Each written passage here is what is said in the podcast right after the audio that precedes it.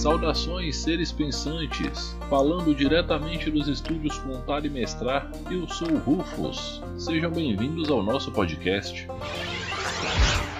Antes de dar sequência para nossa maratona de podcasts, eu quero agradecer a todos vocês que têm acompanhado o meu trabalho lá no Instagram e aqui no podcast. E quero agradecer também, além disso, por todos os feedbacks e pela compreensão de vocês nesse hiato que eu tive que fazer de uma semana para descansar um pouco. Eu tive um primeiro semestre muito intenso e muito louco em todas as esferas da minha vida, pessoal, profissional e acadêmico. Então eu estava muito cansado e precisava tirar o pé um pouquinho, desacelerar, desopilar a mente completamente para poder voltar a fazer o melhor trabalho possível em todas essas esferas. Então, muito obrigado pela compreensão e pelo apoio e vamos lá! Dando sequência para nossa maratona de podcasts, hoje eu vou falar sobre a parte mais roots, por assim dizer, do RPG, que é a contação de histórias. Hoje eu vou falar do contar, de contar e mestrar. Contação de histórias é um hábito que a humanidade tem desde sempre. Desde o início, em volta de uma fogueira, as pessoas se reuniam contavam histórias que criavam lendas, contavam seus pensamentos e suas percepções. Os anciões passavam para os mais jovens seus ensinamentos através de histórias contadas. A tradição oral, ela faz parte de todas as culturas humanas e algumas não possuem nem tradição escrita, apenas a tradição oral. O nosso querido RPG, ele deriva disso. RPG é role playing game, onde o role playing é interpretação, interpretação de um papel. Esse papel ele tem que estar inserido dentro de uma história. Então é assim que começa a ideia base e a ideia que é comum a todos os sistemas de todas as vertentes do RPG: contar uma história. A diferença é que no nosso jogo querido, essa história ela é coletiva e ela é colaborativa. Então você vai contar essa história junto com outras pessoas, e é por isso que esse jogo é tão legal. O que eu vou fazer vai ser partilhar algumas ideias, algumas vivências que podem ser consideradas dicas por algumas pessoas, por outras eu não sei.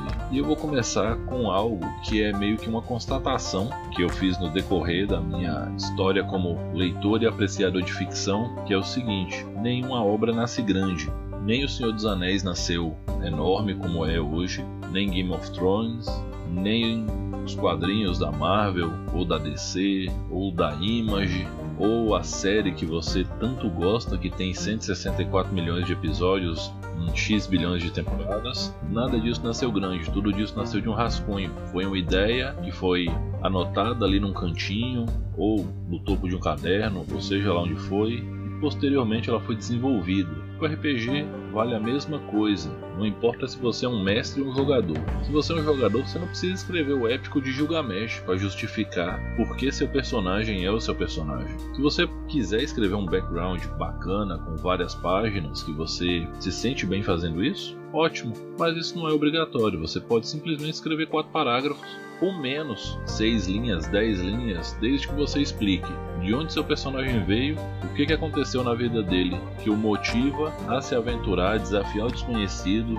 na busca por poder, por fama, ou seja lá o que for, e qual é o objetivo dele no final das contas. Se você é um mestre, você não precisa criar um mundo grande e complexo, precisa criar Terra-média, Veitoril, ou seja lá o que for. Você pode simplesmente pegar uma regiãozinha pequena que contém uma vila, uma floresta e um acidente geográfico qualquer, rabiscar isso no miolo de uma página e pronto! Você tem o ponto de partida para uma história incrível.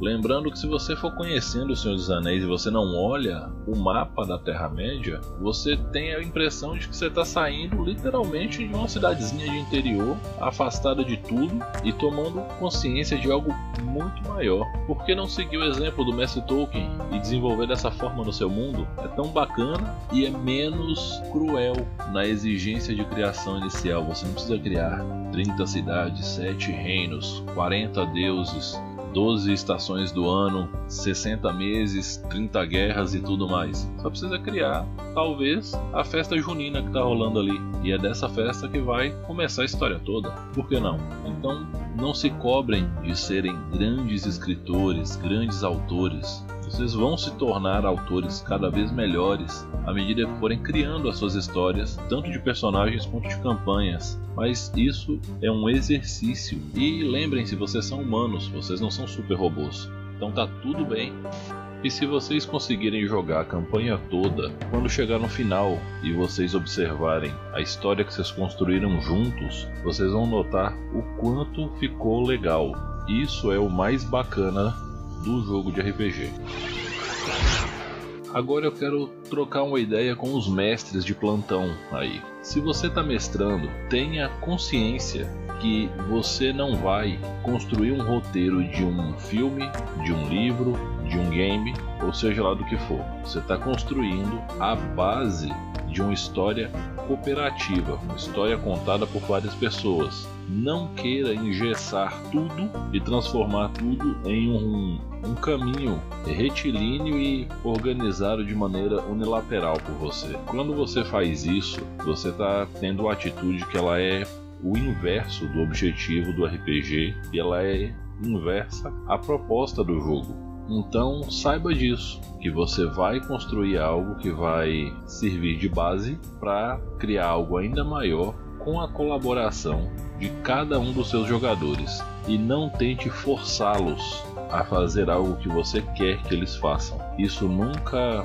gera resultados positivos e pode gerar, na verdade, discussões, atritos e etc e tal vale mais a pena você estar preparado para improvisar e, se for o caso, parar a aventura em certo momento e falar: galera, eu preciso me preparar para o que vem a partir de agora, porque a coisa ficou muito louca até aqui. Não tem nenhum problema isso acontecer. Só tome cuidado para que isso não aconteça com 15 minutos de sessão iniciada. Também isso não é legal.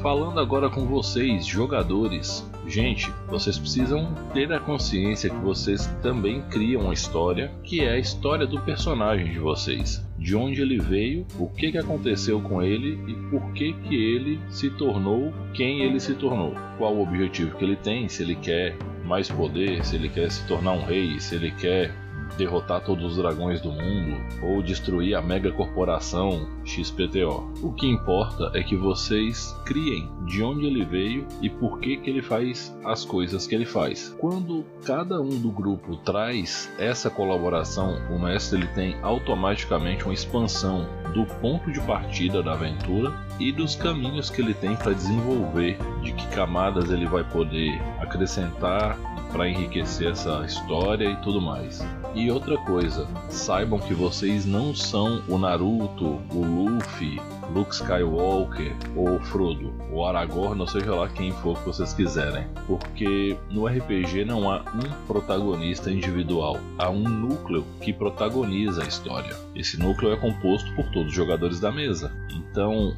mirar num personagem que é um protagonista por essência e que, inclusive, no decorrer das histórias, ele tem um favorecimento literário por roteiro e etc., não é a melhor maneira para você pensar o personagem de cara. Você pode sim se inspirar em uma outra característica deles, isso não é problema, ou até num conjunto maior de fatores daquele personagem, mas vocês precisam compreender que vocês não são aquele tipo de protagonista. E dessa forma, vocês vão entender também que o jogo não é só para você individualmente, é para cada uma das pessoas que compõem a mesa. Então, trocando em bagaços de mexerica ou no português bem direto, não queiram brilhar mais que o coleguinha do lado, e isso não é nem um pouco legal. O RPG não é uma competição de quem escreve a melhor história, de quem faz o melhor combo, quem tem a ficha mais otimizada, a caligrafia mais bonita, o desenho de personagem mais interessante, ou quem achou a melhor ilustração do Pinterest. Não é nada disso. É só uma galera se divertindo contando uma história que é construída por um grupo. Se vocês observarem, a colaboração de vocês jogadores, ela traz braços de desenvolvimento muito importante para as histórias que os seus mestres contam. E é assim que a coisa toda é construída, de maneira orgânica, E quando um dos jogadores não traz esse desenvolvimento, fica parecendo que a história está meio capada, que ela não está andando bem ou que está faltando um pedacinho ali para compor. Se você jogador tá com algum bloqueio, alguma dificuldade, converse com seu mestre ou com seus colegas de mesa, desde que isso não seja algo que lhe gere constrangimento ou sofrimento, mas pedir ajuda é sempre um caminho. Isso vale para qualquer pessoa que está jogando RPG e está com dificuldade para desenvolver, seja a história, seja a parte mecânica da ficha, e também vale para tudo na vida, gente. Se vocês estão passando um perrengue aí, conversem com alguém que vocês confiam, peçam ajuda porque é importante.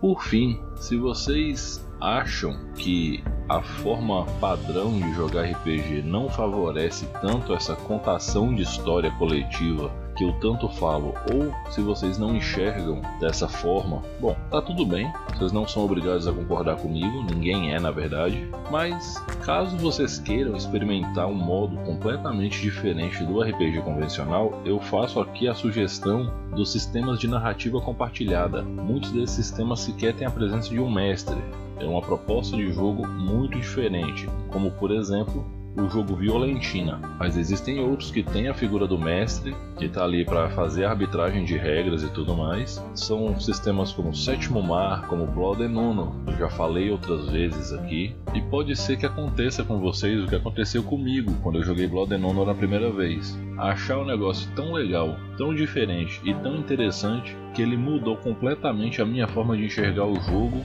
em si, afetou diretamente a forma com que eu mestro e também a forma com que eu conduzo certos momentos do meu personagem.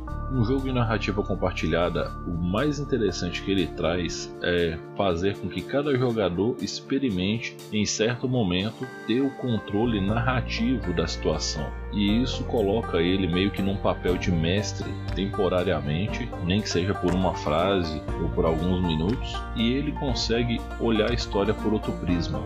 Então, tentem fazer essa experiência e depois me mandem um, uma mensagem lá no Instagram ou no e-mail ou de qualquer forma, me falando o que, vocês acharam dessa experiência.